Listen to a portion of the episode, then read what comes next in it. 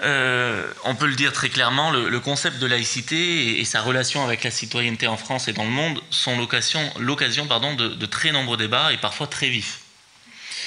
En France même, il n'y a pas, il n'y a jamais eu intellectuellement une seule conception de la laïcité. Et donc sont parfois évoquées des laïcités qui seraient euh, anti-religieuses, qui seraient gallicanes, qui seraient plus ou moins séparatistes, qui seraient ouvertes, qui seraient fermées ou qui seraient identitaires, par exemple. Et on le sait, chacun a toujours eu tendance, dans ce domaine, à identifier sa propre vision subjective à la laïcité dans l'absolu. C'était le cas lors de l'adoption de la loi du 9 décembre 1905 et même bien avant. C'est encore le cas aujourd'hui lorsqu'on évoque certains sujets sensibles.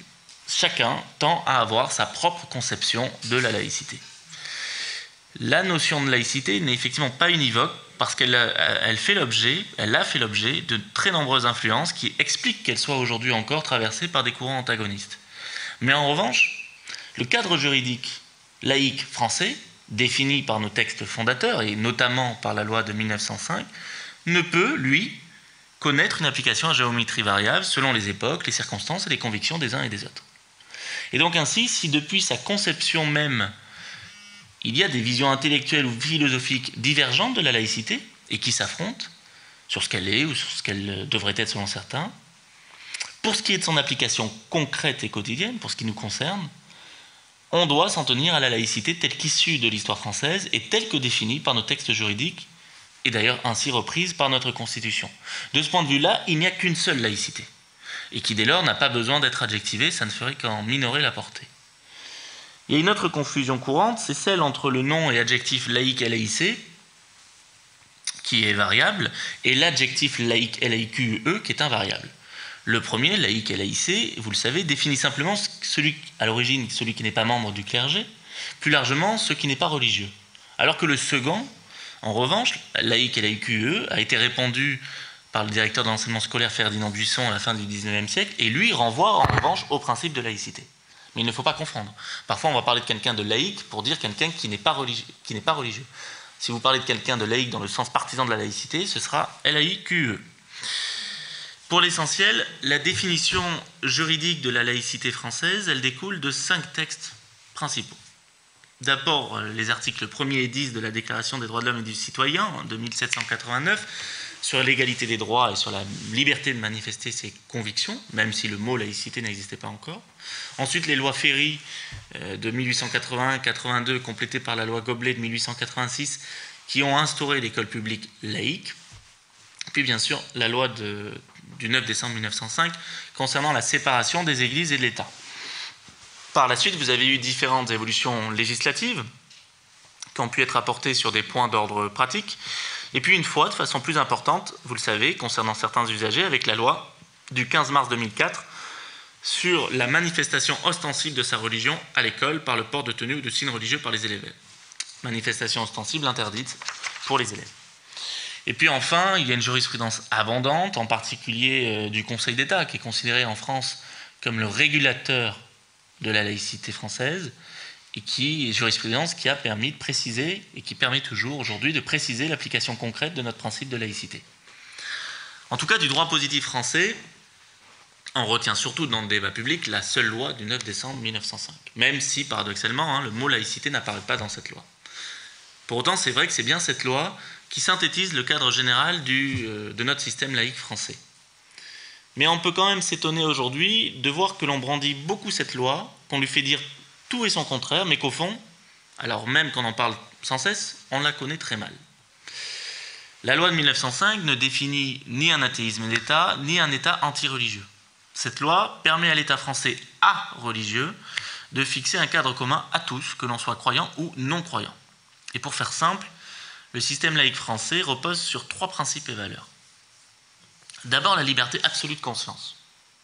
Rappelé dans l'article 1 de la loi d'ailleurs, liberté absolue de conscience de laquelle découle la liberté de religion et de culte, mais aussi la liberté vis-à-vis de la religion, de laquelle découle aussi la liberté de manifester ses convictions, quelles qu'elles soient, qu'elles soient religieuses ou non religieuses. Et ainsi, en France, et dès lors qu'on ne trouble pas l'ordre public. Donc en France, on peut pratiquer et promouvoir une religion, mais on peut aussi la contester et la critiquer. Tout cela dans le respect mutuel. Le deuxième principe, c'est la séparation. La séparation des institutions publiques françaises et des organisations religieuses. Et c'est de cette séparation que découle la stricte neutralité de l'État et de l'administration, mais pas celle évidemment des usagers, puisque les usagers, grâce à la laïcité, se voient garantis une certaine liberté. On y reviendra. Et la troisième valeur et troisième principe, c'est l'égalité, bien sûr. L'égalité de tous devant la loi et de l'administration française, quelles que soient leurs convictions, croyantes ou pas. Garantie justement par cette stricte neutralité de l'État, mais aussi parce que l'État laïque est, parce qu'il est laïque, indifférent aux convictions et aux croyances de chacun. Et c'est de cet ensemble de principes et valeurs que découle notre citoyenneté commune qui contribue à l'idéal républicain de fraternité. C'est pour ça qu'en fait, euh, les pères fondateurs n'ont jamais cherché à ajouter la laïcité à la devise républicaine. Parce qu'en réalité, ce serait une erreur, parce qu'en réalité, la laïcité, c'est ce principe qui, vis-à-vis des convictions, permet la parfaite déclinaison de notre devise républicaine. C'est d'ailleurs beaucoup plus fort.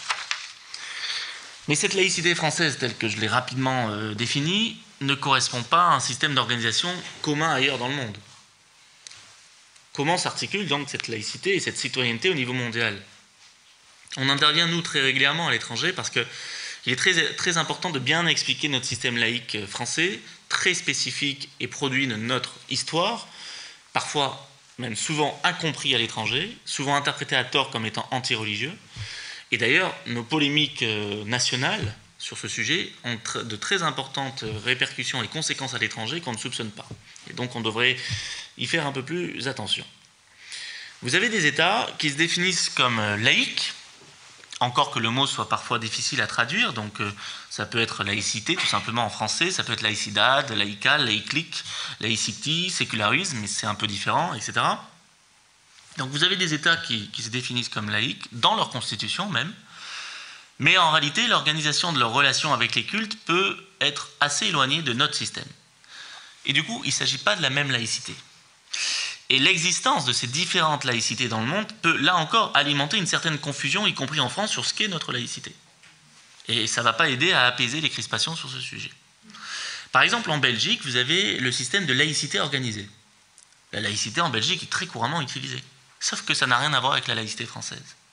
Parce qu'en fait, dans le système de laïcité organisée, la laïcité belge est assimilable à une conviction regroupant tous ceux qui ne se réclament d'aucune religion et qui vont être à côté des croyances autres, des croyances religieuses autres, et du coup qui vont disposer des mêmes droits que les autres groupes religieux. C'est absolument pas le cas de la laïcité française, puisque la laïcité française, au contraire, elle n'est pas réductible à une simple conviction, elle constitue un cadre commun à tous, que l'on soit croyant, athée, agnostique. On est tous dans ce système laïque. Et donc, cette laïcité française va garantir la liberté néanmoins encadrée d'exprimer ses convictions, qu'elles soient religieuses ou non religieuses. Alors que voilà, en Belgique, c'est plutôt une sorte de conviction libre-penseur, si vous voulez, pour faire simple. En Turquie, la laïcité, laïclique, voulue et imposée par euh, Mustafa Kemal Atatürk, euh, ne découle pas d'une longue histoire régionale, même si elle trouve quand même ses origines dans les réformes qu'on appelait les tanzimat de l'Empire ottoman euh, au XIXe siècle et qui accordaient l'égalité entre tous, quelle que soit leur religion. Cette laïcité turque suppose un strict contrôle du fonctionnement interne de la religion par l'État, via ce qu'on appelle la dianette. Ce n'est pas du tout le cas de la laïcité française, puisque la laïcité française suppose, au, nom du principe même de laïcité, la séparation. En Turquie, il n'y a pas de séparation. Le culte va être régi par euh, l'État. Donc là encore, c'est différent. Plus loin de nous, on peut aussi évoquer euh, l'Inde, qui a inscrit le mot sécularisme dans, dans sa constitution en 1976.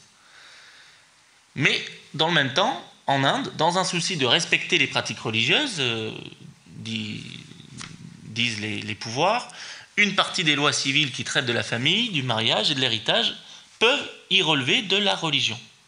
Ce qui, bien sûr, est totalement impossible dans notre État laïque euh, et tout à fait opposé à notre conception de citoyenneté commune, où là, on a tous les mêmes droits, on n'a pas de droits distincts selon sa religion.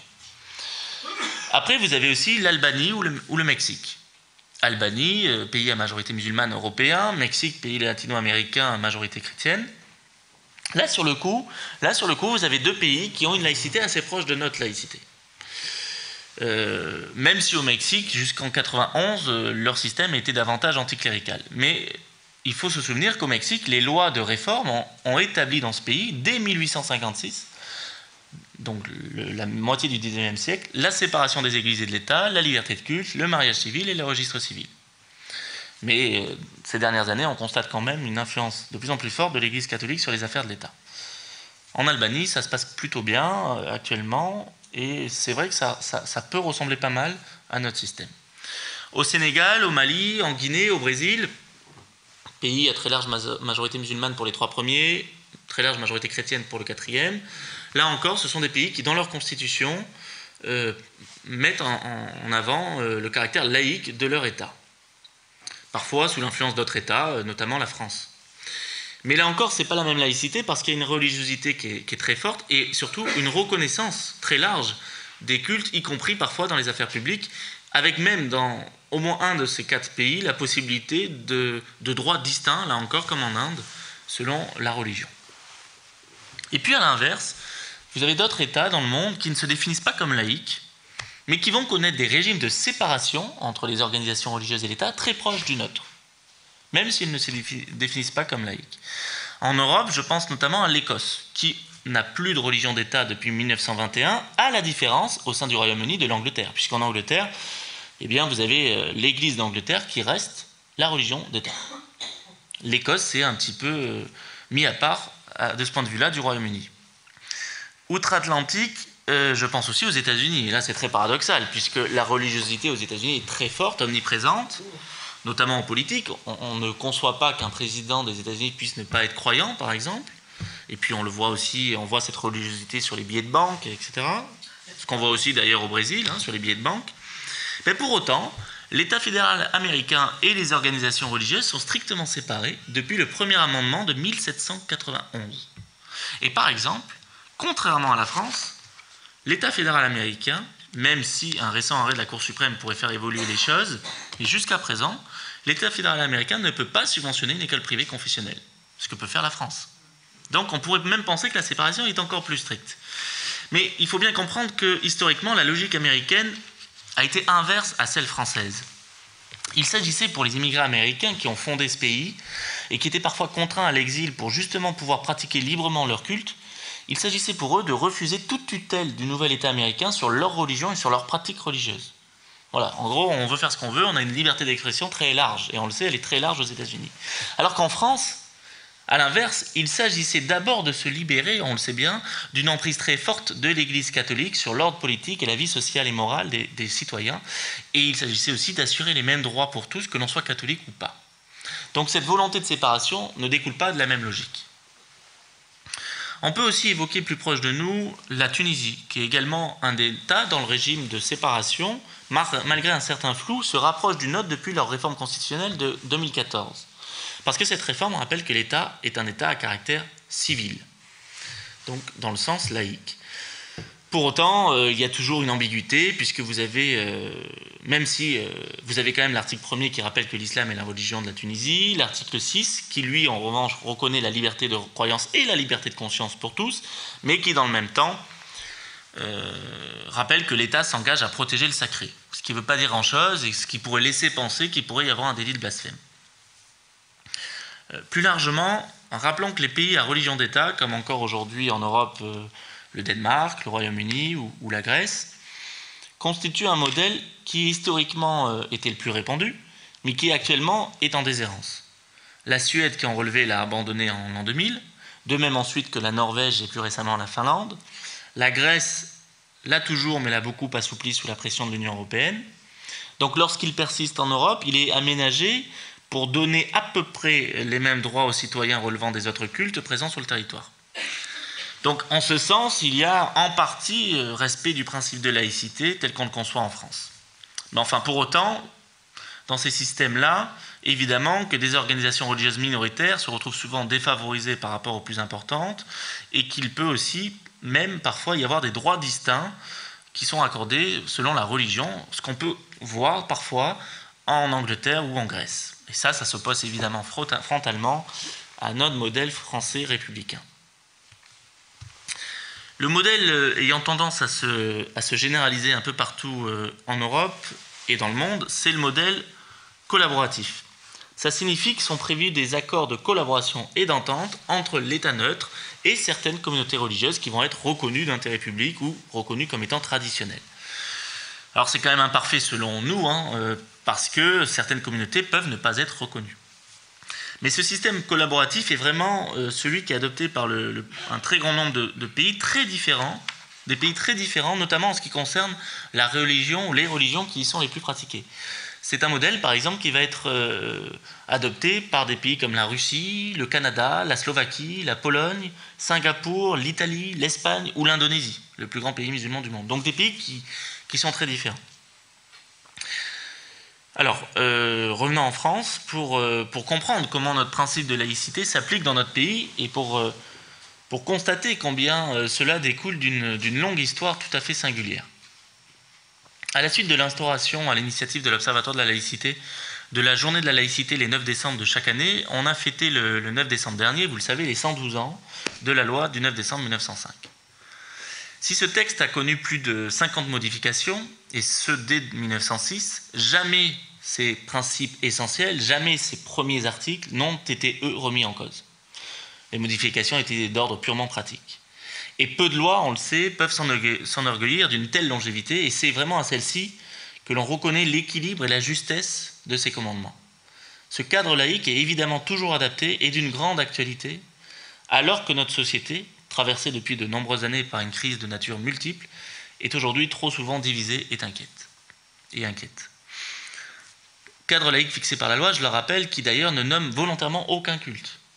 C'est un cadre qui qui vraiment s'adapte à toute évolution religieuse d'un État, religieuse ou non religieuse. Le défi essentiel de, la laïcité est bien celui d'être ce formidable outil de cohésion nationale assise sur une citoyenneté commune. Pour bien le comprendre, il suffit de revenir à l'origine historique de notre laïcité française. Parce que l'histoire de France a montré combien notre laïcité a finalement permis l'apaisement dans un pays qui a particulièrement souffert des guerres de religion dans l'Hexagone et des persécutions à l'encontre des minorités partout sur le territoire. Durant plusieurs siècles, les, sujets, les sujets qui n'adoptaient pas la religion du roi, c'est-à-dire le catholicisme, dans cet État français qui n'était pas laïque, étaient persécutés en raison de leur foi ou de leur absence de foi. Il n'y avait pas de réelle liberté de conscience.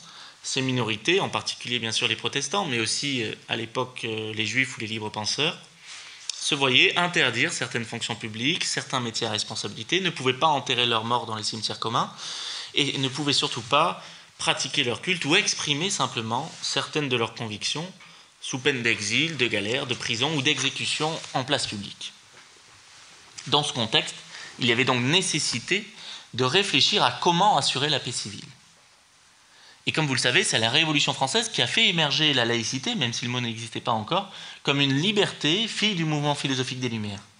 Parce qu'effectivement, il y a eu, dans ce qu'on a appelé le siècle des Lumières, des thèmes fondateurs, intellectuels, culturels, de ce qu'on allait ensuite appeler la laïcité, justement pour assurer cette paix civile.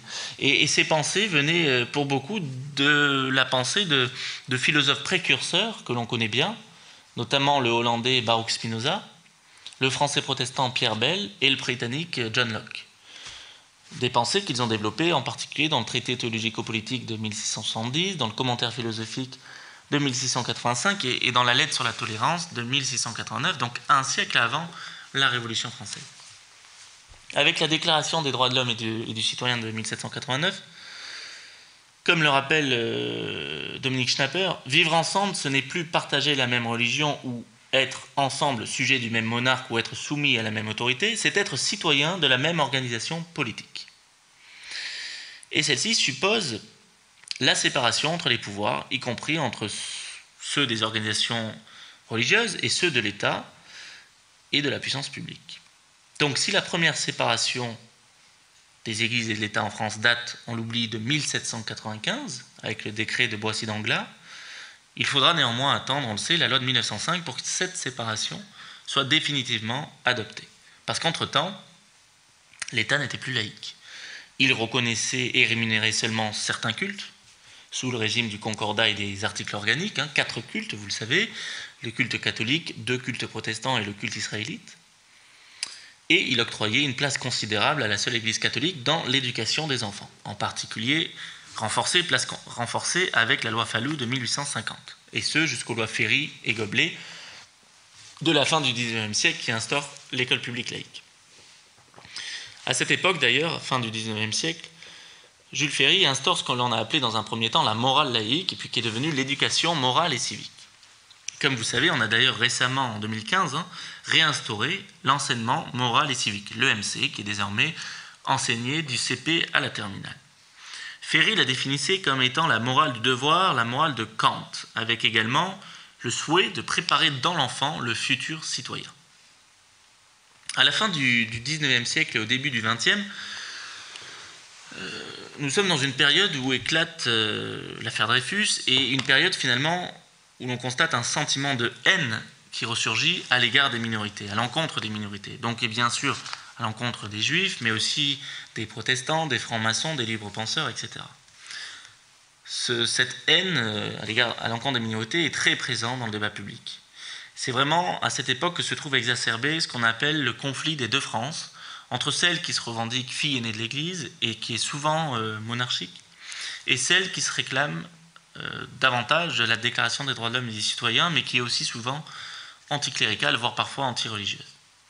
Et finalement, après plus d'un siècle de lutte, d'avancée et de recul du principe de laïcité, vous avez la célèbre loi du 9 décembre 1905 concernant la séparation des églises et de l'État, qui s'impose comme une loi de compromis, conclue essentiellement grâce à la détermination des députés Aristide Briand, qui était le rapporteur de la loi, Ferdinand Buisson, qui était le président de la commission parlementaire, Jean Jaurès, célèbre député du Tarn, puis avec finalement le soutien euh, un peu plus tardif mais important au Sénat de Georges Clémenceau.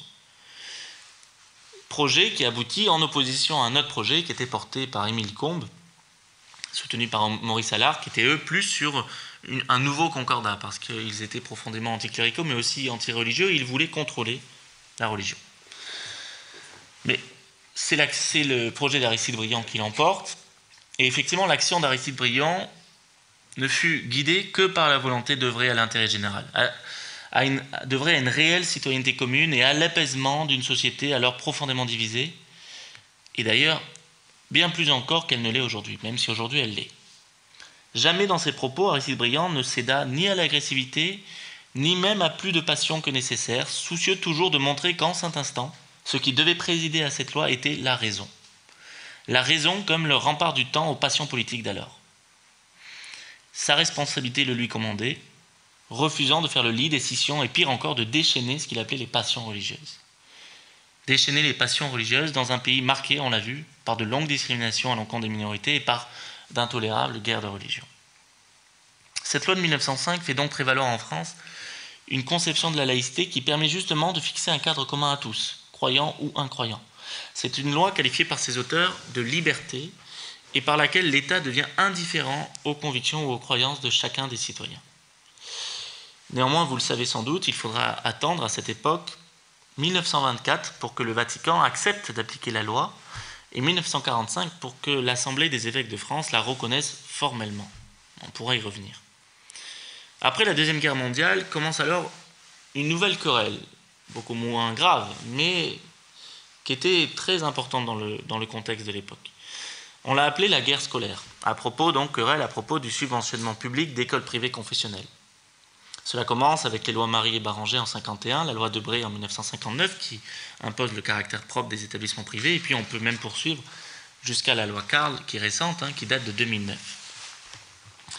Donc on le sait, si la question scolaire n'est pas la seule, elle reste très présente dans les débats sur la laïcité française. Le 18 septembre 89, 1989 naît la célèbre affaire de Creil le principal d'un établissement scolaire, un, collège à Creil, en Ile-de-France, interdit à trois jeunes filles musulmanes d'assister aux cours parce qu'elles portent un voile. Beaucoup de débats ont suivi entre partisans du dialogue et partisans de l'interdiction. Le ministre de l'Éducation nationale de l'époque, Lionel Jospin, et le président de la République de l'époque, François Mitterrand, étaient partisans du dialogue. Euh, mais il y avait euh, des désaccords, y compris au sein de la majorité, et donc le Conseil d'État a été saisi pour avis le Conseil d'État a rendu un avis le 27 novembre 1989 dans lequel il estime que le port d'un signe religieux à l'école n'est pas par lui-même incompatible avec la laïcité, à condition qu'il ne soit pas ostentatoire ou revendicatif. Mais alors là, il faut noter l'adjectif ostentatoire, qui n'est pas le même que celui qui sera retenu par la loi, qui est ostensible. Dans le, dans le, texte et l'arrêt, la décision, l'avis pardon, du Conseil d'État, ostentatoire signifiait que le port du signe était accompagné par du prosélytisme. Donc ça n'éteint pas euh, le débat qui se prolonge jusqu'au rapport de la commission, vous le savez, présidée par Bernard Stasi, qui conclut à la nécessité d'une loi.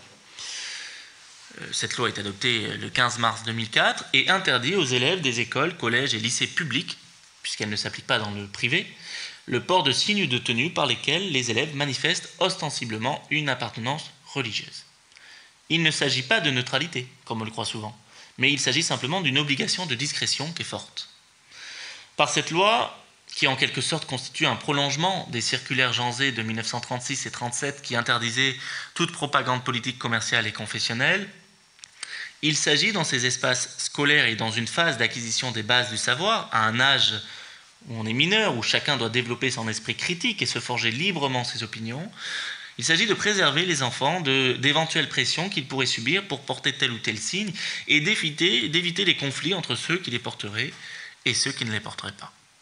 Et c'est pour cela que, la commission Stasi avait rappelé que cette loi n'a pas vocation à s'appliquer à l'université, où là on a affaire à des adultes majeurs disposant de leurs droits et ayant choisi librement de suivre un cursus universitaire dès lors qu'ils respectent le bon fonctionnement de l'établissement et de ses cours et dès lors qu'ils ne font pas de prosélytisme, évidemment.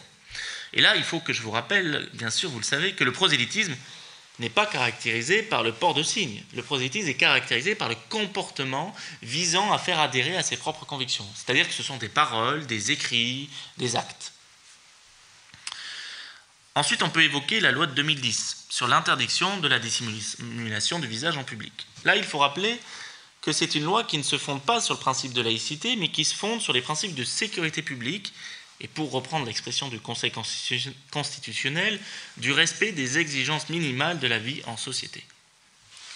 Et d'ailleurs, ça concerne, au-delà du voile intégral, même si c'était bien sûr d'abord le voile intégral qui était concerné, ça concerne toute dissimulation du visage, comme avec un casque, une cagoule ou un masque par exemple. Si aujourd'hui encore on constate des difficultés à définir la laïcité française et par là même notre citoyenneté commune, c'est d'abord parce qu'elle se vit au quotidien et sur le terrain c'est aussi, bien sûr, parce qu'il y a des confusions, je les ai évoquées tout à l'heure. Rappelons-le, notre laïcité est d'abord une liberté. Liberté de religion, mais aussi liberté, c'est tout aussi important, bien sûr, liberté vis-à-vis de la religion. Aucun citoyen ne peut être contraint au respect de dogmes ou de prescriptions religieuses. La laïcité suppose aussi la séparation de l'État et des organisations religieuses. Parce que notre ordre politique ne peut être fondée que sur la seule souveraineté du peuple des citoyens égaux. Et par ailleurs, l'État français, qui ne reconnaît et ne salarie aucun culte, ne régit pas l'organisation interne des cultes qui sont indépendants, et tant mieux parce que ça évite ainsi l'instrumentalisation politique des cultes et des religions. Pour comprendre comment s'applique le, principe de laïcité et en quoi il permet d'asseoir notre citoyenneté commune en assurant cet équilibre entre liberté individuelle et respect du cadre collectif, il faut clairement distinguer non pas deux espaces entre privé et public et qui, peut être source de confusion, mais quatre espaces. D'abord l'espace privé, au sens du domicile privé, chez vous. Bien, chez soi, c'est un espace de totale liberté. Euh, évidemment, on peut exprimer ce qu'on veut, euh, dans, son appartement, dans sa maison, dès lors qu'on ne dérange pas son voisin. Après, il y a l'espace administratif. C'est l'espace de l'État, c'est celui des collectivités locales, des services publics et des lieux qui hébergent une mission de service public, comme ici, je pense, qui est un espace de la mairie de Paris. Dans ces espaces, les bâtiments, les façades, les murs, les agents publics et tous ceux qui exercent une mission de service public, même s'ils peuvent être parfois soumis au droit privé, eh bien, sont soumis à la neutralité. Mais pas les usagers, puisque eux voient la laïcité leur garantir la liberté de manifester leurs convictions dès lors qu'il n'y a pas de prosélytisme, pas de perturbation du service public. Avec le cas particulier des élèves, on l'a vu, qui sont usagers et à qui on demande un certain encadrement supplémentaire. On ne leur demande pas la neutralité, ils peuvent parler religion, ils peuvent avoir des signes très discrets, mais on leur demande quand même un encadrement. Le troisième espace, c'est l'espace social. C'est-à-dire l'espace où l'on travaille ensemble, celui de l'entreprise privée ou de l'association privée qui n'ont pas de mission de service public. Dans cet espace, la liberté de manifester ses convictions est garantie, mais en réalité, il y a de très nombreuses réserves. Respect des règles d'hygiène de propreté, de sûreté, de sécurité, mais aussi respect de la bonne marge de l'entreprise, éventuellement des intérêts économiques de l'entreprise ou de la bonne marge de l'association. Et par ailleurs, le prosélytisme, qui est, je le répète, euh, caractérisé non pas par le port de signes religieux, mais par le comportement, peut aussi être interdit. Donc dans cet espace, en réalité, la liberté est la règle, mais en réalité, euh, si vous le justifiez objectivement, vous pouvez imposer certaines interdictions, voire certaines neutralités sur certains postes. Le quatrième espace, c'est l'espace partagé, c'est-à-dire l'espace commun à tous. La voirie publique, la rue, la place, les jardins publics, la plage, par exemple. Dans cet espace euh, qu'on pourrait appeler public, mais qu'il ne faut pas confondre avec l'espace administratif, dans cet espace commun à tous, il n'y a évidemment pas de police de la pensée, pas de police du vêtement, chacun est libre d'exprimer ses opinions, de les manifester par des signes extérieurs, dès lors qu'il n'y a pas de trouble à l'ordre public et qu'on ne les impose pas à autrui. Ça renvoie d'ailleurs à l'article 10 de la Déclaration des droits de l'homme et du citoyen. Dans cet espace, vous le savez, les manifestations politiques, syndicales ou religieuses, il y a par exemple pas mal de processions dans certaines régions, sont tout à fait possibles, mais elles sont encadrées par les pouvoirs de police du maire ou du préfet. Les règles qui découlent donc du principe de laïcité, on le voit, ne s'appliquent pas de la même façon selon l'espace concerné et selon le statut professionnel que l'on a. il faut bien comprendre que les agents publics et tous ceux qui exercent une mission de service public ne représentent pas leur individualité, mais bien l'administration et à travers elle la nation dans son ensemble et dans sa diversité convictionnelle. Donc ils ne peuvent pas faire le choix d'une conviction parmi d'autres, ils doivent assurer un service public parfaitement impartial, arbitre, impartial vis-à-vis de tous les citoyens, quelles que soient leurs convictions ou conditions. Et donc ces agents sont soumis à la neutralité. Et cette neutralité n'est pas que religieuse, évidemment, elle est globale. Elle vaut aussi pour les convictions politiques, pour les convictions philosophiques ou pour les convictions syndicales, à l'exception des représentants syndicaux dans l'exercice de leurs fonctions. Alors aujourd'hui, quel est le, contexte général quant à l'application de notre laïcité et la réalité de notre citoyenneté commune? Si aujourd'hui certaines évolutions de notre société soulèvent des interrogations sur la manière dont le principe de laïcité est appliqué, pas plus aujourd'hui et demain qu'hier, il ne saurait ouvrir la porte au communautarisme qui n'a bien sûr jamais été une composante du modèle social et républicain français. La laïcité française ne permet en aucun cas de reconnaître des droits collectifs spécifiques à certains groupes, groupes de citoyens ou à certaines communautés. Les religions sont libres d'exister et d'avoir des fidèles dans le respect par tous des autres principes constitutionnels et législatifs. Aucun citoyen ne peut se soustraire à l'application des règles communes au nom de ses opinions religieuses ou autres. Et à cet égard, la laïcité est effectivement un principe de neutralité de l'administration et un principe d'égalité des citoyens. Aujourd'hui, on doit bien sûr assumer cet héritage historique et nos particularités qui ont forgé le principe de laïcité dans notre pays. Et l'avenir ne pourra se construire sur le fantasme des valeurs d'une religion ou sur le fantasme des dangers d'une autre religion. L'État n'a plus de religion, et ce n'est pas faire progresser la laïcité que de réclamer qu'il se revendique de l'une d'entre elles pour en abolir une autre notre République est indivisible, laïque, démocratique et sociale. Et c'est sur ces principes et sur les valeurs républicaines que doivent continuer de s'élaborer les réponses aux difficultés d'aujourd'hui. Mais avouons-le, durant les 30 dernières années, on a sans doute collectivement cru que la laïcité était une évidence pour tout le monde et que sa définition ne faisait l'objet d'aucune confusion, d'aucune contestation. En réalité, en abandonnant ce, travail de pédagogie et d'explicitation de ce qu'est notre citoyenneté et de ce qu'est notre laïcité sur le terrain, on a laissé le champ libre à la fois aux contestations et aux instrumentalisations de ce principe. Puisqu'effectivement, l'outil de rassemblement, il est devenu parfois pour certains un outil de stigmatisation, d'exclusion, ce qui n'a aucun sens quand on revient à ce qu'est la laïcité française. Malgré les terribles attentats que la France subit actuellement, et ce depuis 2012, si on remonte aux tueries de Toulouse et Montauban, et qui nous renvoie bien sûr à une problématique qui sort largement du seul champ de la laïcité, on observe un point rassurant, c'est que la France reste attachée, et souhaitons qu'elle le reste, à son modèle de citoyenneté, à son état de droit, à sa laïcité.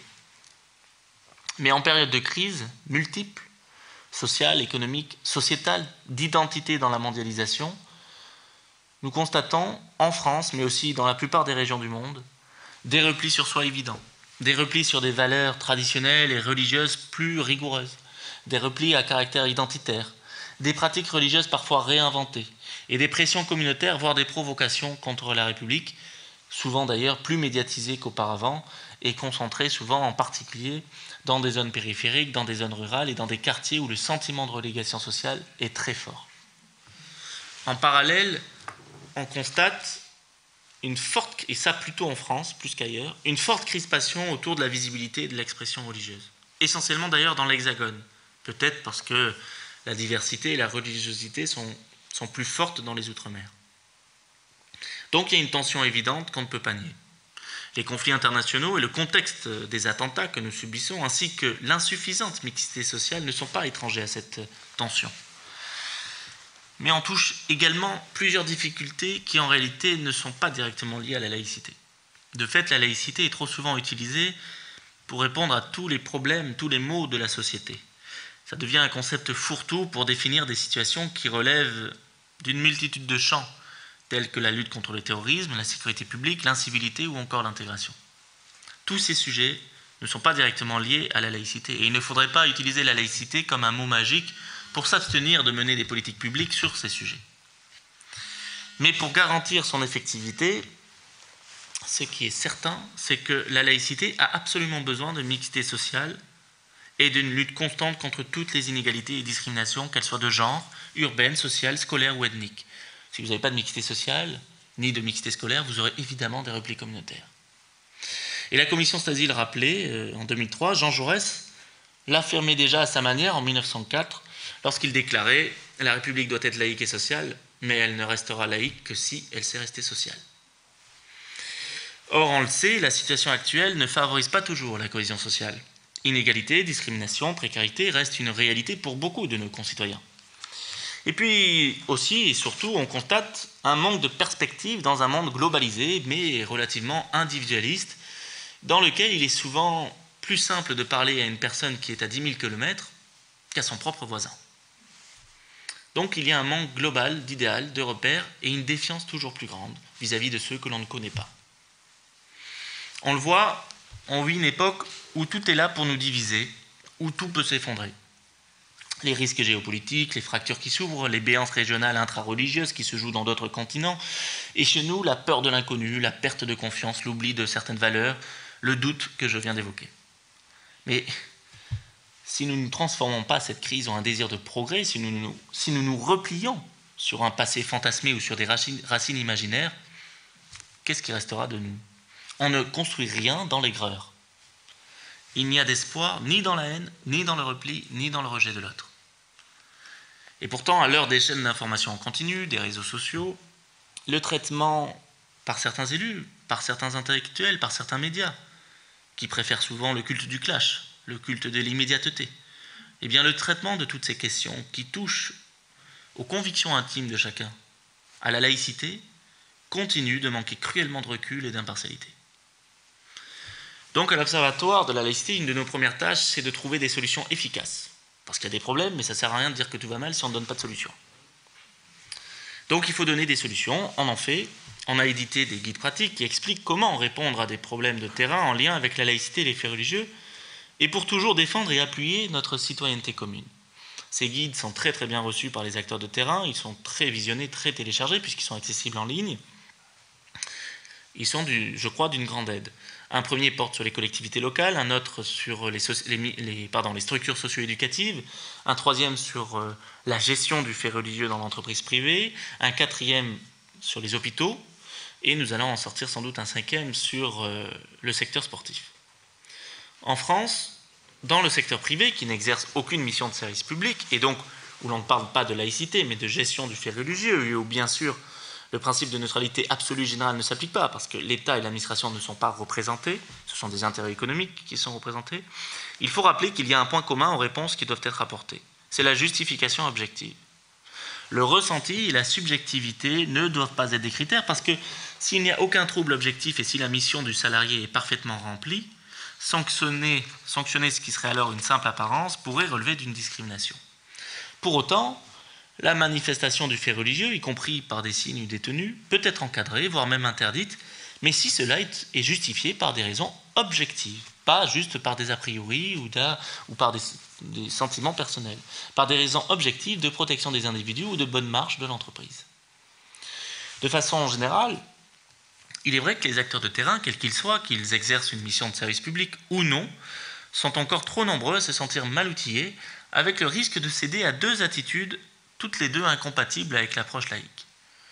Soit tout autoriser, ce qui n'est pas bon parce que ça favorise des droits distincts et, potentiellement des replis, soit tout interdire, ce qui n'est pas bon non plus parce que ça génère de nouvelles discriminations et des provocations en réaction. Le juste équilibre de notre laïcité française, ce n'est pas de répondre à un intérêt particulier, mais toujours d'offrir une réponse d'intérêt général. L'exemple type, c'est la restauration scolaire. Ça vaut aussi d'ailleurs pour la restauration collective dans une entreprise ou une association. Alors vous le savez, la restauration scolaire est un service public facultatif et c'est pour cela que les mairies font un peu ce qu'elles veulent quant au, menu. Mais la meilleure des solutions, à notre sens, dans une approche laïque, c'est celle de l'offre de choix, à savoir repas avec et sans viande. On ne parle même pas de plats de substitution, qui laisserait entendre qu'il y aurait des plats spécifiques à une prescription. Et ça n'a pas lieu d'être. L'offre de choix, en revanche, va permettre à tous, qu'ils soient croyants, musulmans ou juifs, qu'ils suivent un certain régime alimentaire pour des raisons de santé ou de conviction, qu'ils soient végétariens ou encore qu'ils n'aient tout simplement pas envie de viande ce jour-là, de manger ensemble. Le plus important est de ne pas assigner les élèves à leur choix ou à leur conviction, et donc de ne pas les séparer selon ce qu'ils mangent. Il faut toujours préserver le repas en commun sur les mêmes tables, quel que soit le choix de menu avec et sans viande. C'est une réponse d'intérêt général. Évidemment, on n'est pas dans euh, non plus la réponse à une prescription religieuse, on ne va pas faire du halal ou du kasher, parce que ça, mettrait à mal la neutralité du service public, mais l'offre de choix avec ou sans viande, ça permet de n'assigner personne à sa conviction, quelle qu'elle soit, puisque ce choix-là peut relever de très nombreuses raisons. Autre exemple, si un employeur ou un encadrant reçoit une demande d'absence en fin d'après-midi, eh bien pour y répondre, ça ne suppose pas de savoir s'il s'agit d'une raison religieuse, prière, déplacement à un culte ou autre, d'une raison syndicale ou d'une raison euh, politique ou simplement d'une raison personnelle comme aller chercher son enfant à la crèche. Et pour, pour y répondre, il faut uniquement analyser si de façon objective, l'organisation du travail dans cette entreprise ou dans cette association rend l'absence possible ou pas. Est-ce que la personne peut être remplacée? Est-ce que ça ne pose aucun problème à l'organisation dans l'entreprise ou l'association. Autre exemple, si une auxiliaire de vie refuse d'apporter certains aliments comme du porc à la personne dont elle a la charge du suivi, elle peut être sanctionnée parce qu'il s'agit d'une de ses obligations contractuelles. Elle doit pouvoir servir une alimentation, quelle qu'elle soit, cette alimentation, c'est son travail. Sur les questions d'égalité entre les femmes et les hommes, bien qu'il ne s'agisse pas directement de laïcité, les réponses sont très claires. Il n'est pas question d'autoriser, sous aucun prétexte, qu'il soit religieux ou autre, une quelconque inégalité. Le droit commun l'emporte évidemment sur toute éventuelle prescription religieuse ou interprétation religieuse dans laquelle on n'a pas à rentrer. Par ailleurs, face à d'autres phénomènes apparus ces dernières décennies, c'est en réalité assez ancien, dans un contexte social euh, fragile, de montée de revendications communautaires, de contestation ou d'instrumentalisation aussi du principe de laïcité à tort et à travers, L'Observatoire de la laïcité a établi un rappel du cadre légal, déjà en réalité très consistant et suffisant, dès lors qu'il est connu et appliqué, cadre légal qui permet de sanctionner les agissements contraires aux exigences minimales de la vie en société, en particulier dans des situations pour lesquelles le principe de laïcité est invoqué à tort. À ce propos, on se souvient de deux affaires dont les médias ont largement parlé l'an dernier. Il s'agissait d'un bar PMU de Sevran qui aurait refusé de servir des femmes parce que femmes, et d'un restaurant de Tremblay en France qui, a refusé de servir des femmes parce que portant un voile. Dans les deux cas, il ne s'agit pas de laïcité. En revanche, si c'est avéré, il est essentiel dans ces deux cas de poursuivre le cafetier et le restaurateur pour refus de vente sur motif discriminatoire à l'encontre des femmes et à l'encontre d'une appartenance religieuse. Le droit permet de sanctionner déjà très lourdement ce genre de comportement inacceptable. Il suffit de l'appliquer et il n'y a pas besoin d'invoquer la laïcité à tout bout de champ.